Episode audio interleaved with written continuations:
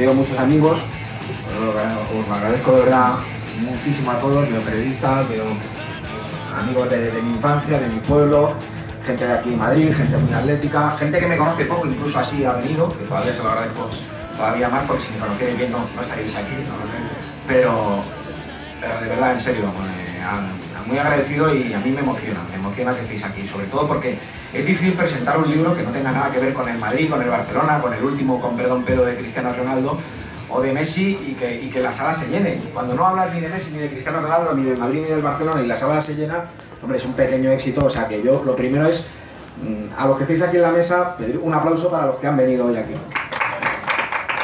Muchas gracias. Y luego, bueno, pues eh, yo no quería hacer de esto una, una presentación excesivamente pomposa ni, ni, artificial, porque entre otras cosas no quería aburriros a los que a los que estáis aquí. Yo creo que de sobra me conocéis, sabéis lo que opino de, Gil, de Cerezo, del club, del Atleti, de Cholo Simeone. Entonces yo he decidido reunirme no solamente de buenos periodistas, sino de gente honesta, que tiene la honestidad por bandera, pero todo una cosa muy importante, de gente libre, que en esta profesión del periodismo es muy difícil encontrar a gente libre e íntegra. Además tengo la suerte de que las tres personas que están aquí a mi izquierda son amigos míos. No solamente gente que me aprecia, sino que yo les debo mucho. Les debo mucho profesionalmente y les debo mucho personalmente. Pero son gente que me ha inspirado en mi vida, que me ha ayudado y que de verdad que estoy, sobre todo, muy orgulloso de que estén aquí acompañándome. Porque otras personas me gustaría que me acompañaran, pero no estaría tan orgulloso como de que ellos estén hoy aquí conmigo. Está aquí eh, Fernando Ruiz, de Eurosport, que va a ser un poco el maestro de ceremonias que nos va a guiar, porque se pone mucho menos nervioso que yo al hablar. Luego está María José Navarro, la pispireta María José Navarro, que mm, no sé si la conocéis o no, pero yo desde luego creo que es la mejor periodista de este país, fundamentalmente porque no se casa con nadie, porque dice las cosas como son y porque qué demonios es muy atlética. Y luego, pues eh, el último de la fila, que sin embargo los últimos ya sabéis, serán los primeros, es Luis Fuentes, que yo le tengo un cariño especial porque, insisto, yo creo que si los que estáis aquí no conocéis muy bien cómo van los medios de comunicación, eh, yo le tengo que estar muy agradecido, porque él cuando yo no era nadie, sigo sin ser nadie, pero cuando era todavía menos que nadie en esta profesión, él me dio la oportunidad de poder escribir siempre lo que pensaba, lo que quería decir, y nunca me puso una cortapisa, nunca me dijo no escribas de esto, nunca me dijo mm, ten cuidado que esto nos puede perjudicar, esto nos puede... No, no, él siempre dijo, tú sé libre, escribe lo que quieras y yo le estoy desde aquí eternamente agradecido. Así que sin más, un aplauso para ellos.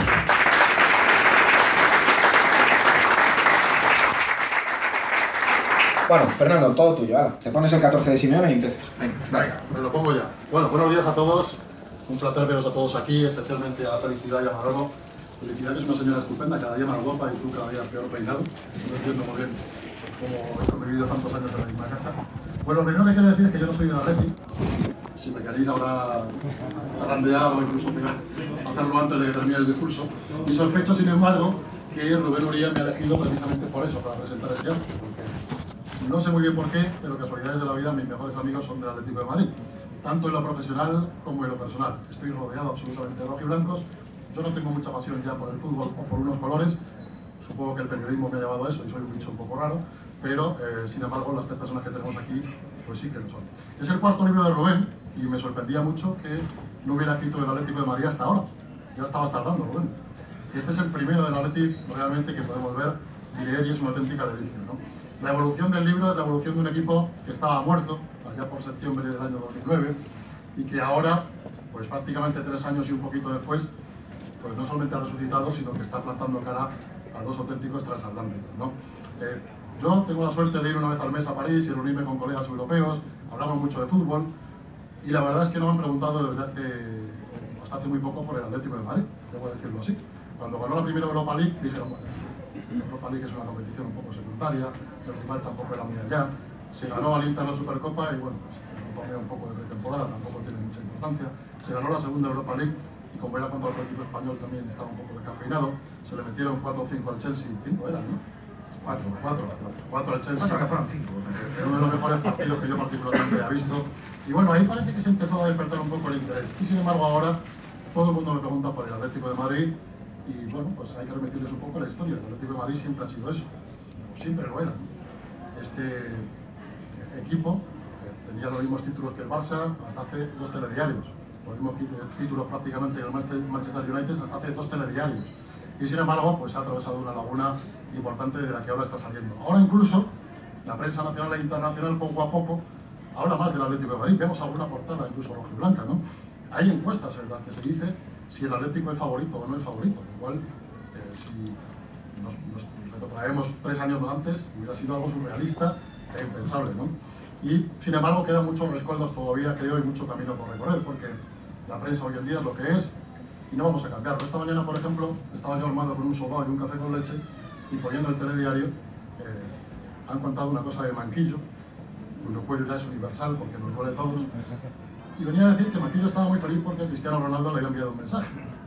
Así que Manquillo está por el cuello roto, pero feliz porque Cristiano Ronaldo le ha mandado un mensaje. Bueno, pues son estas cosas que pasan, ¿no? Hoy veréis en muchos titulares la final soñada, bueno, la final soñada para los del Barça y para los del Madrid, me imagino.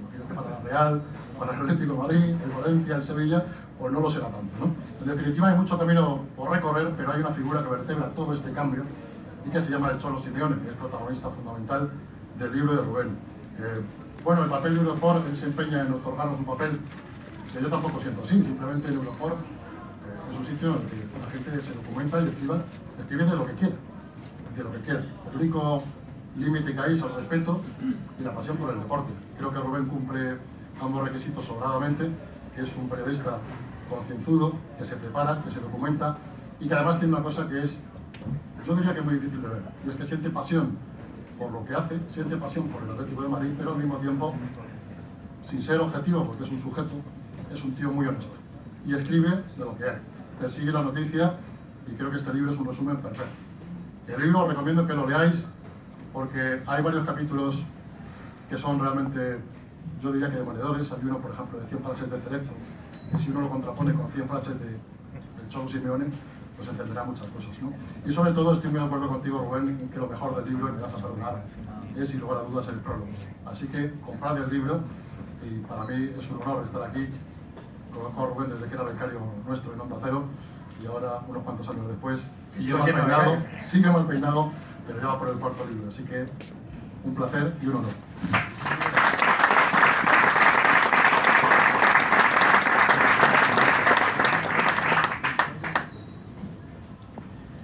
Bueno, Luis. A mí Rubén me ha pedido que, primero que no me pusiera rojo con todas las cosas que ha dicho, que no comprendo ni comparto respecto a las bondades de mi persona. Y lo segundo, que hable, eh, o que diga un poco mi impresión de Simeone como socio del Atleti, que en el fondo es lo que soy casi por delante de todo lo demás. Eh, curiosamente, al final del día, yo si hacemos cuentas, algunos de los que estamos aquí, que nos conocemos bien y que nos picó el, el veneno bastante fuerte, mmm, si juntásemos las horas de las que pasamos hablando del Atleti al final del año, nos llevaremos un susto bastante importante. Al final los del Atleti somos del Atleti en todo, impregnamos todo con lo que somos, eh, ponemos eh, de contraseña en todas nuestras cuentas bancarias nombres de jugadores con su número histórico, con lo cual es fácil robar el poco dinero que tenemos. Y es una cosa que nos eh, impregna continuamente. Y, a los que somos tan del Atleti, los que somos socios del Atleti de hace mucho tiempo, eh, la llegada de Simeone, o por lo menos para mí personalmente, ha sido una, una vuelta al pasado. Yo, Simeone me ha hecho rejuvenecer. Eh, no hablo de temas capilares, como es su caso propio, el mío tendría que haber pasado por el tinte, pero sí es alguien que me ha hecho sentir, yendo al campo, lo que yo sentía antes. El libro, eh, que se llama De muerto a campeón, yo también lo hubiera subtitulado De la rabia al orgullo. Yo creo que muchos de los que somos del Atleti durante años hemos sentido una rabia profundísima de ver lo que era el equipo, en lo que se había convertido el club, que cuando era pequeño nos daba tantas alegrías y nos hacía estar tan orgullosos y que ganaba y que perdía, pero ganaba siempre y perdía siempre de una manera mucho más digna que la que hemos visto en unos años antes de la llegada del Cholo. Y ahora creo que volvemos a tener ese, ese sabor de antes. Yo recuerdo cuando iba al campo de pequeño, yo no era socio de pequeño porque había unas entradas infantiles que se vendían a, en el corte inglés a 100 pesetas y en mi casa no soy muy, futbol, no soy muy futbolero, siempre me llevaba un vecino, me llevaba un primo mío. Y nosotros sabíamos que íbamos a ver al Atleti y íbamos a verlo ganar. Luego a lo mejor no ganaba, a lo mejor perdía, a lo mejor pegaba un petardo de estos nuestros y pegaba y perdíamos contra el último 0-3. Pero sabíamos que íbamos a ver al Atleti ganar y a ir a ver al Atleti pelear. Luego a lo mejor las cosas no salían. Eh, había una pancarta, creo, en el Fondo Norte que ponía hoy también ganamos, ¿no? Era un poco la sensación que teníamos al llegar al campo. Durante estos años previos a la primera eh, Europa League, la que gana Quique Flores, que es un entrenador que creo que deja una huella totalmente diferente a la que deja el Cholo, eh, la sensación ha sido para mí opuesta. No era, ya, no era tanto llegar, ir al campo a saber que no ganábamos, sino que además a saber que los equipos pequeños llegaban a intentar puntuar cómodamente que las cosas se torcían y se iban torciendo y se iban torciendo y nadie en el club las enderezaba. Eh, que la política deportiva del Atleti, que es algo que, bueno, junto con el recibo de la luz, son dos de esas cosas inexplicables durante años, hacía que vinieran jugadores desconocidos, mediocres, que se cambiaran por jugadores buenos de casa, era una cosa desconcertante y que a mí personalmente me producía rabia.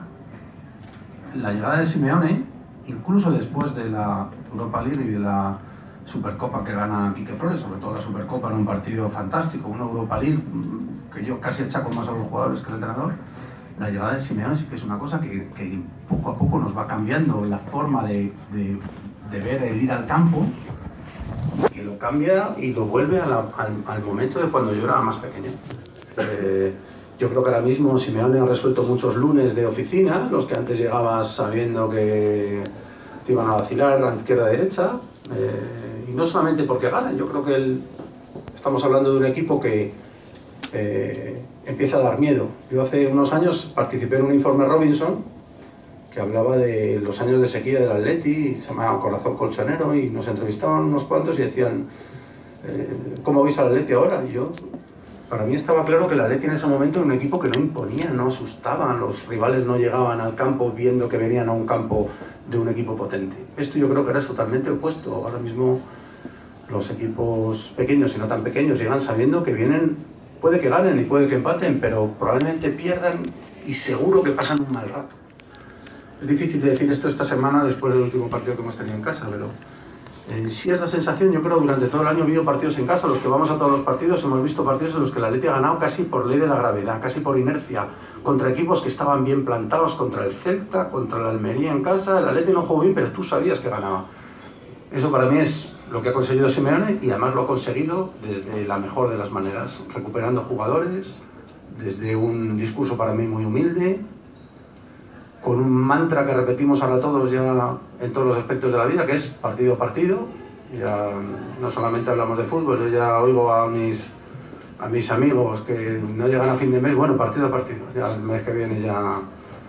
Y creo que es una filosofía que va mucho con cómo somos, con el momento en el que vivimos, y que sinceramente nos ha traído a mí personalmente desde esa rabia que os contaba al, al orgullo de ahora. Y lo digo ahora cuando el equipo parece eh, que flaquea un poco, todos esperábamos un bajón físico, todos esperábamos que con la plantilla que tenemos no se puede mantener a lo mejor ese ritmo. Bien, yo sigo igual de contento, me sigo fiando exactamente igual de Simeone y creo que lo que haga Simeone está bien hecho, tendrá sus fallos, ¿no? Pero hasta ahora ha acumulado tal cantidad de credibilidad que creo que sigue siendo una suerte que esté aquí y esperemos que esté durante muchos años. otra cosa es que eso sea compatible con, o la política del club. Pero bueno, así es como lo veo yo.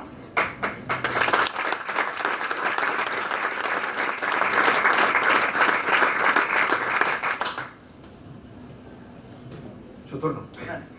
Yo quería, eh, para empezar, darle eh, las gracias a Rubén y pedirle disculpas. Quiero darle las gracias porque es eh, de las pocas veces que aparezco en la lista de agradecimientos tan arriba de un libro. La otra fue un libro de Matías Antolín me colocaba bastante arriba entre el asesino de los marqueses de Urquijo y su cómplice. No, supe cómo entenderlo, pero fue la otra vez que salí tan arriba, así que quiero agradecerle que me haya puesto ahí. Y pedirle disculpas por el prólogo, porque se merecía que fuera un prólogo original, y no lo es, tiene algunos años. Y se merecía que yo lo hubiera retocado, porque es que hay errores, que es lo peor. Hay errores tipográficos y errores de redacción, así lo digo claramente.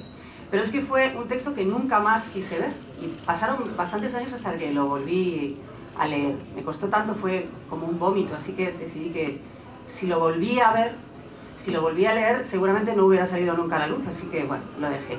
Y, así se ha quedado, o sea, se ha quedado, por ejemplo, con unos interrogantes eh, en el nombre de mi perro. Parece que me pregunto yo a mí misma si mi perro se llamaba Rubén Hugo Ayala. Por supuesto que se llamaba Rubén Hugo Ayala.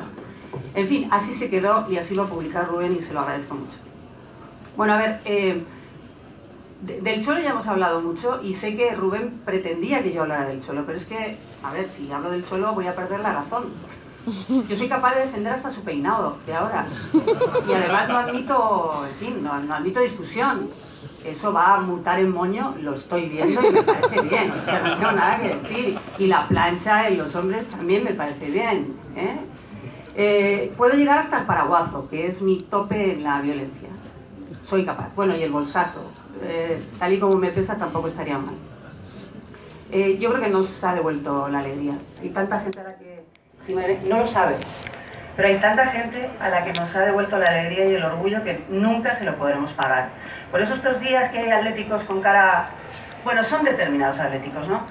Mm, con cara así como un poco de miedo, me, me resulta incomprensible, porque hasta estos días en los que estamos pasando un pequeño bache, yo es que estoy muy engorilada, es que estoy muy empalomada, se lo debo todo al suelo. Yo me noto que no, que no flaqueo, o sea, yo voy por el pasillo y digo, a mí los vikingos, a ver, o sea, que no, que yo tengo un tío ahí muy grande. Eso es una envidia. No sé si ustedes tienen esa sensación alguna vez de orgullo, pero nosotros ahora la tenemos, así que no quisiera que la perdiéramos. Y encima todo ha coincidido con, yo creo que uno de los puntos de la carrera de Rubén más, más importantes. Yo creo que el respeto que levanta Rubén en la afición atlética es es una alegría también. Y han coincidido los dos. Digamos que, mm, viniendo de Copes, todo está mal que lo diga yo, pero el Cholo es Dios y Rubén es su profeta. Lo siento mucho por los Gil, porque Rubén es muy pesado. Pero me alegro mucho por el Cholo, que tenga un profeta como Rubén. Y me alegro también por esta afición. Dicen muchos que somos la mejor. Yo no estoy muy de acuerdo, creo que es una afición en ocasiones muy ingrata eh, y que ha acabado también con la moral de mucho periodista que se hartó un poco de la ingratitud de esta afición. Periodistas que han intentado contar la verdad y para los que nunca era suficiente en la verdad. Es decir, es que no estás en un medio puntero, es que no estás en prime time, es que lo que tú dices pues no es mayoritario, es que yo no lo veo en los periódicos así de cabecera, es que siempre está muy escondido, es que tu televisión no esa ingratitud al final, bueno, pues te va mirando, mirando la moral. Pero es que es Rubén Uría, es que no le vamos a minar la moral. O sea, él va a seguir por su camino. Así que me alegro, me alegro, me alegro mucho por, por el cholo que tenga un profeta como Rubén, capaz de contar las verdades del barquero sin miedo y con el ímpetu y la pasión que le queda todavía a Rubén. Así que bienvenidos al Atlético de Madrid y Forza muchos años.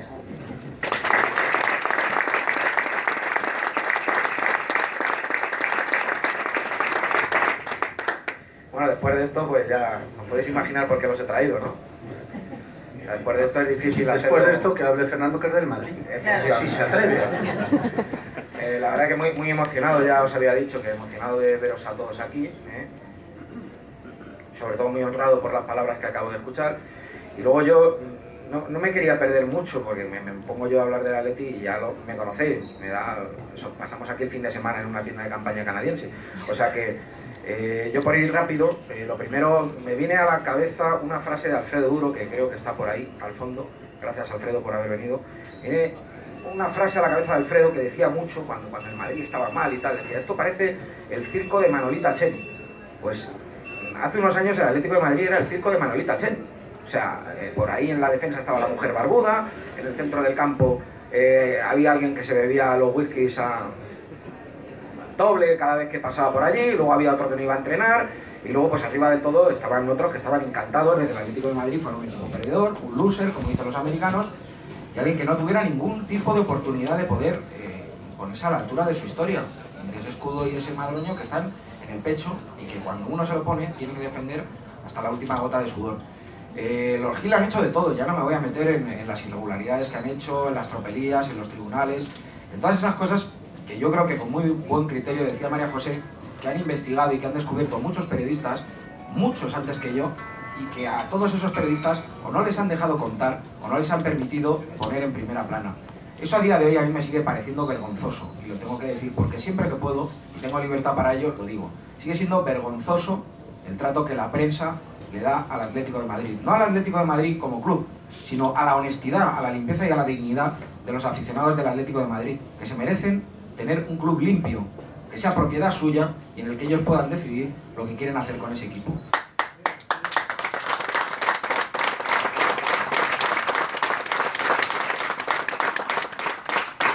Bueno, veo que, clavos, eh, que me animo. Eh, dicho, dicho ya eso, eh, me quería también agradecer, sobre todo ya que estamos hablando de esto de libertad, de gente que, que, que realmente está moviendo piedras para que esto vaya adelante, yo quería darle desde aquí un agradecimiento enorme, enorme, brutal, yo creo que sin palabras. No hay dinero en el mundo para agradecer a, a la gente de Señales de Humo el trabajo que están haciendo por el Atlético de Madrid.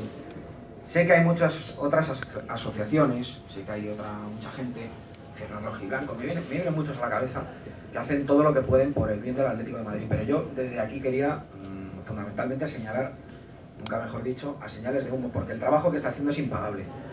Como socios minoritarios yo creo que la gente del Atlético de Madrid que es de corazón, los que en su día pusieran dinero y los que no lo pusieran, tendrían que estarles muy agradecidos por estar casi de manera clandestina, ellos solos peleando contra un gigante, peleando contra gente eh, que tiene amiguetes en los tribunales, peleando contra gente que tiene dineros y fondos para recurrir hasta las últimas instancias, hasta el Supremo, con gente que tiene dinero y fondos para que los delitos prescriban. Contra toda esa gente están peleando ellos. Los que aquí estáis, eh, que me consta que sois muy atléticos, y los que no, que yo creo que sois gente de bien, eh, seáis madridistas del Betis, del Barça o de lo que seáis, los que sois gente de bien, yo creo que deberíais abonaros o deberíais estar con la causa de señales de humo, porque ahora más que nunca necesitan dinero para pelear por un Atleti que sea de todos, no solo de dos. Porque cuando estos dos miran el bolsillo, no están mirando el corazón. Y la gente de señales de humo lo que mira es el corazón. Y a mí lo que me gustaría es no solamente que tuvieran ayuda, sino que todos nos concienciáramos de que ahora es un momento bueno para que el Atleti vuelva de verdad a sus verdaderos dueños, que son los socios. Esos son los dueños del Atlético de Madrid, no dos personas los socios del Atlético de Madrid. Porque los dueños de Madrid son los socios del Madrid. Los dueños del Barça son los socios del Barça. Y los socios del Atlético tienen que tener la oportunidad cada cuatro años de elegir quién quieren que sea su presidente. Así que yo desde aquí les estoy muy agradecido. Luego en el capítulo de siguiente agradecimiento y un agradecimiento personal, no está aquí, es un tema muy delicado, espero tratar de contarlo bien sin emocionarme mucho. Eh, en vísperas de la final de Hamburgo, eh, una chica muy joven, tenía entre 20 y 21 años, asturiana, eh, fue a la final del, del, Atlético de Madrid, lo celebró, lo festejó, fue muy feliz con ello, se llamaba Elena, Elena Suárez, era asturiana y a los pocos meses le detectaron un, un tumor y, falleció. Eh, yo escribí un artículo por aquellas fechas diciendo que el Atlético de Madrid tenía que hacer un homenaje a aquella chica, diciendo que, que poco menos que un minuto de silencio en el centro del campo, que poco menos que preocuparse por, por esa familia.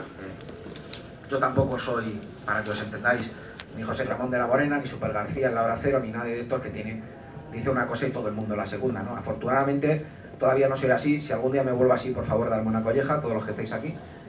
No pasó nada de eso, nadie hizo caso a ese requerimiento, pero eh, al cabo de unos días recibí una carta emocionadísima de su padre, dándome las gracias por aquello que acababa de hacer, de dedicarle ese artículo a su hija.